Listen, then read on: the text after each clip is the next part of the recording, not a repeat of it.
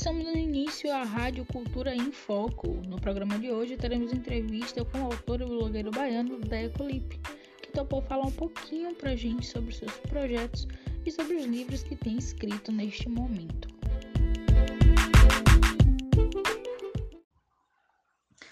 Então, Deco, primeiramente, muito obrigada por topar participar dessa entrevista.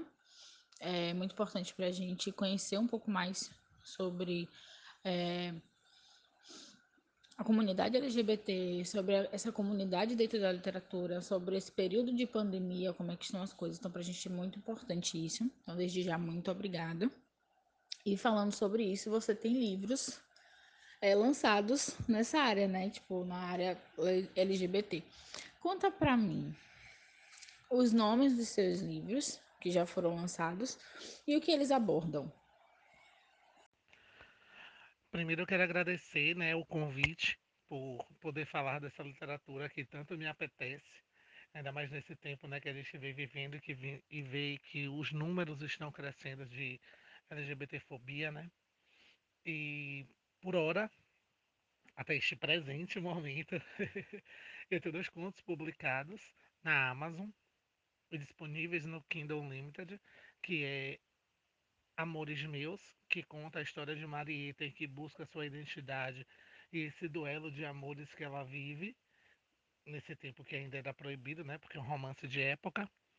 E O Dia que Conheci o Natal, que conta a história de Ana Clara, uma menina de 13 anos que vive um dia de tédio antes do Natal, né? Dias antes do Natal. Então, por hora, eu só tenho esses dois que se encontram lá na Amazon e no Kindle Unlimited. A gente sabe que a comunidade LGBT é bem grande, né? Imensa. E esse momento que a gente está passando agora de pandemia tem sido muito complicado para a gente propagar os projetos, falar sobre o assunto é, de uma forma mais aberta, como você faz, né? Você tem muitos projetos é, físicos, onde você vai, onde você palestra. É, nesse momento de pandemia, como está sendo para você continuar propagando os seus projetos e falando sobre os seus livros? Então, esse momento a gente, é, as lives estão aí para poder tentar aproximar e otimizar esse tempo que a gente tem, né?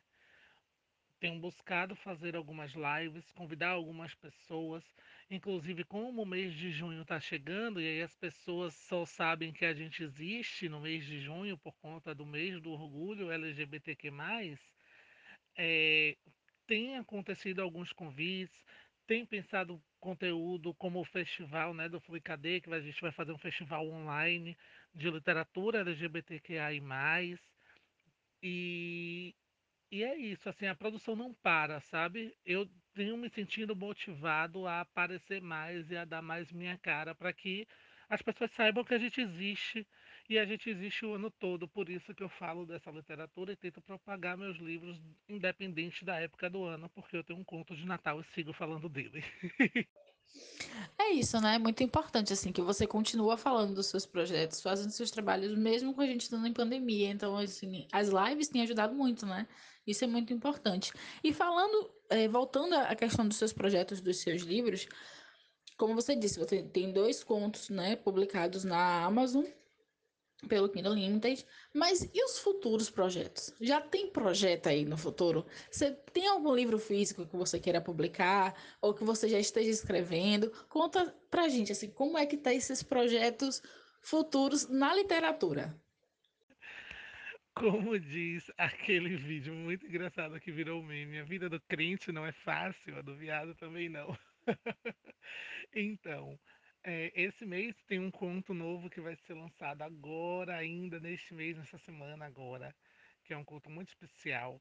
Tem um livro que já está em finalização, chamado Meus Pais e Eu, que é a continuação do conto O Dia que Conheci o Natal. A gente vai conhecer um pouco mais dessa vida de Ana Clara depois desse dia fatídico na vida dela de tédio.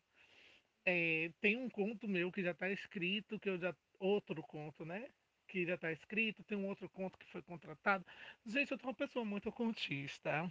e não para, sabe? Tá muito legal. Fora os próprios projetos, fora o próprio FluiCAD que vai acontecer agora em junho, é, a cabeça tá fervilhando e eu tô muito feliz por isso, a produção também. Gente, isso é muito legal de se ver, né? Um autor baiano, negro, gay, escrevendo, publicando, trabalhando em cima do, daquilo que sabe que conhece. Gente, isso é muito importante. Né? Isso para nós, não só baianos, que já é um orgulho incrível e grande, mas para todos os brasileiros, né? É muito importante a gente ver isso, essa representatividade. Falando em representatividade, você falou do FliCAD, que é o seu projeto mais novo, né? Agora, essa feira literária online, né? Voltada para o público LGBT, embora eu tenho certeza que muitas pessoas vão aderir a este projeto. Conta pra gente como surgiu esse projeto e como é que está sendo essa produção. O FliCAD, é, assim como o Leia, um LGBTQ+, que é um que eu faço separado, já está na terceira edição, é, o FliCAD está sendo um desafio muito enorme, porque assim, é, Maria Freitas, né, que é uma escritora é, mineira, fez assim, amigo, e aí? Ah, aí eu, vamos. Mas e aí? Já chego logo, porque eu sou uma pessoa que a cabeça fervilha quando tem um convite de alguma coisa. A cabeça começa a fervilhar e aí está sendo um desafio muito incrível. Fazer uma curadoria de mesa para mim está sendo uma coisa fantástica e muito difícil, porque a gente está tentando abarcar o máximo de pessoas e o máximo de pluralidade dentro dessas identidades, bem como do próprio colorismo dentro dessas mesas. Então, o Flickade vai vir aí com temas muito legais e com pessoas muito diversas. A gente sabe que é, a cultura LGBT né, e os livros nesse, nesse tema têm ajudado muito, não só jovens, né, se entenderem e se conhecerem, mas também adultos se entenderem, se conhecerem e entender o próximo. Como é que você se sente? Como é que você se sentiu ou se sente no momento sendo representado na cultura LGBT em livros, né? Porque é algo que não existia até um tempo atrás e começou a existir. São vários títulos, são vários livros interessantes, são vários livros bacanas, como você falou, a própria Maria escreve livros incríveis. É, nessa cultura. Então, como é para você se ver representado e representar, porque você também representa nos seus livros?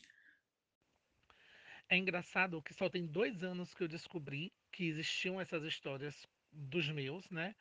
E mas que já tem um tempo, tem pessoas que conhecem como, títulos como, por exemplo, O Terceiro Travesseiro, que já atravessa anos e anos, sabe? Mas para mim ainda é muito novo. E a gente entender que existe essa pluralidade, independente seja de gênero ou de, de cor, né, ou de raça, é, a gente não consegue abarcar todo mundo, né? A gente não tem como exigir que isso, que uma história represente todo mundo. Mas a gente representando alguém já ajuda muito, muito. Então, assim, é importante a gente se ver, é importante a gente trazer essas personagens, é importante a gente contar essas histórias, mesmo que represente apenas um, mas é importante. E é importante ter essa consciência. É que bom, né, que a gente tem essa, essa cultura literária, né, de representação. Isso é muito importante. É, você tem um projeto, que é o Primeiro Orelha, seu projeto literário, onde você é blogueiro, né, blogueiro, como a gente costuma brincar. Um, esse seu projeto, ele tem muitos temas incríveis, como o PO Convida, por exemplo, e desde o ano passado tem sido um grande sucesso. Como é que está sendo isso para você? Assim, como é que está sendo ver o crescimento do seu projeto literário? Você já apareceu em jornal, já apareceu em sites e afins com seus projetos. Então, me conta, como é que está sendo isso? Porque é uma representação gritante, né? Vocês estão tá crescendo muito, você está crescendo muito. Então, como é isso para você? Pensar conteúdo para o Primeiro Orelha é o que hoje mais me mantém sadio mentalmente. É, conseguir abarcar é, literaturas como a infantil, infanto-juvenil e que tenha representatividade LGBTQ+, é um desafio muito grande, porque são universos que não dialogam com a sociedade heteronormativa, né? A gente não pode viver neste mesmo ambiente, mas dentro do meu projeto pode. e deve, e vai seguir. Porque assim, quando a gente quando, quando eu começo a perceber que toma uma estrutura muito grande, que acontecem convites, que, é que ganha espaço que tem visibilidade, me dá mais vontade de continuar e fazer, sabe? E isso é muito bom. E, e eu fico muito honrado em ganhar tanto espaço e perceber essa repercussão tão positiva. Eu fico muito honrado mesmo, de verdade. É, o seu projeto, ele é incrível, né? Eu espero que mais e mais pessoas conheçam, né? Que ele saia mais e mais vezes em vários jornais e revistas e afins, porque é um projeto de representatividade muito grande. E, embora a gente seja repetitivo com essa questão de representatividade, é importante que as pessoas entendam que é representatividade, né? Então, assim, aproveitando esse, esse nicho, essa pegada, quando que você decidiu ser blogueiro literário, né? Criar o Primeiro Orelha e pegar este seu projeto e transformar ele em um projeto voltado para a cultura LGBT. Óbvio que tem toda a sua carga, né, é, de vida, tem todo o seu dedo no seu projeto, tem muito do que você é, mas quando que você decidiu explanar isso para as outras pessoas? É, sim, é importante a gente entender a representatividade, é importante entender a representação e saber que as duas coisas são diferentes né? Porque tem gente que fica ainda meio perdido, que acha que colocar a gente um, um personagem em uma história já é representatividade, não é. Mas enfim, o primeiro Orelha nasceu de uma inquietação da quantidade de livros que eu tinha, que eram poucos, perto do que eu tenho hoje. É, e quando eu conheci uma pessoa, né, chamada Andy, do Books and Kings, que ele me apresentou os livros LGBTs, que foi ele que me apresentou isso, eu fiz, caramba, isso existe. E aí, quando eu percebi que isso existia, eu fiz assim, tenho que falar sobre isso. Porque hoje eu só leio o que não é LGBT na minha cota hétero. Tem uma cota hétero que normalmente é infantil e infanto-juvenil. que legal, né? A gente ter uma cota. Né? Eu não tenho cotas, infelizmente. Eu leio o que vem, né? É, mas que legal essa questão da cota, adorei. Um, falando sobre. A gente já falou sobre o seu livro, a gente já falou sobre o seu blog, a gente já falou sobre seus projetos. É, e aí, para a gente fechar essa entrevista com chave de ouro, a gente está num período muito difícil, período muito complicado, é, onde muitas pessoas estão sofrendo com escassez de muitas coisas. E ao mesmo tempo, a gente tem visto muitas pessoas se reinventar, né, nesse período. Então você, neste período, você se reinventou? E qual é a sua mensagem de esperança para o futuro, ou melhor, para o pós-pandemia? O que é que você tem a deixar registrado nessa sua entrevista, nesse seu momento, para o pós-pandemia, para todo mundo, né? Uma mensagem para todos nós. A gente é bombardeado por notícias aí o tempo inteiro que nos fazem refletir sobre coisas simples, né? O abraço, o toque, o carinho, o olhar para o outro. E esse momento é hora da gente olhar para dentro e começar a perceber que as coisas que pareciam simples são muito mais fortes do que a gente imagina. E que quando tudo isso passar, a gente fazendo a nossa parte, dentro do nosso possível, e esse olhar para dentro, esse olhar para a nossa própria casa, é uma reinvenção de que quando tudo isso chegar ao fim, a gente vai dar valor a pequenos atos, a pequenos carinhos e a pequenos olhares que a gente achava que eram supérfluos. Então, se puderem, fiquem em casa e façam sua parte. Deco, mais uma vez, muito obrigada, tá? Pelo, por ter disponibilizado um pouco do seu tempo para responder as perguntas. É um prazer imenso receber um blogueiro literário e escritor baiano, né? Que representa dentro da cultura LGBT e que cada vez mais mostra o quão importante é a gente conhecer né, e estar por dentro de assuntos tão importantes quanto a LGBTfobia. É, parabéns pelo seu trabalho, parabéns. Se alguém quiser conhecer Deco, é só arroba primeira orelha, seguir, vai ficar por dentro de todos os assuntos, correto?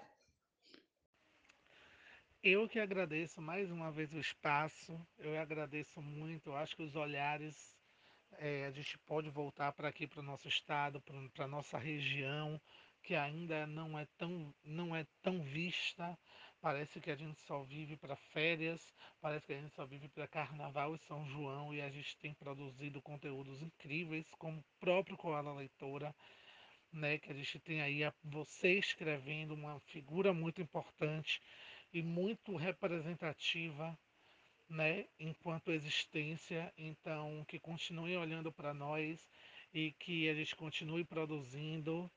E muito obrigado, muito obrigado, viu? E arroba Primeira Orelha e arroba Cola Leitura também, não esqueçam. Um beijo!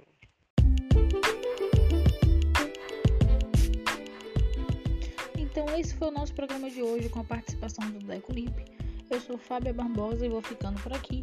Até uma próxima com a nossa Rádio Cultura e Foco. Um forte abraço, fiquem em casa, fiquem bem e até a próxima.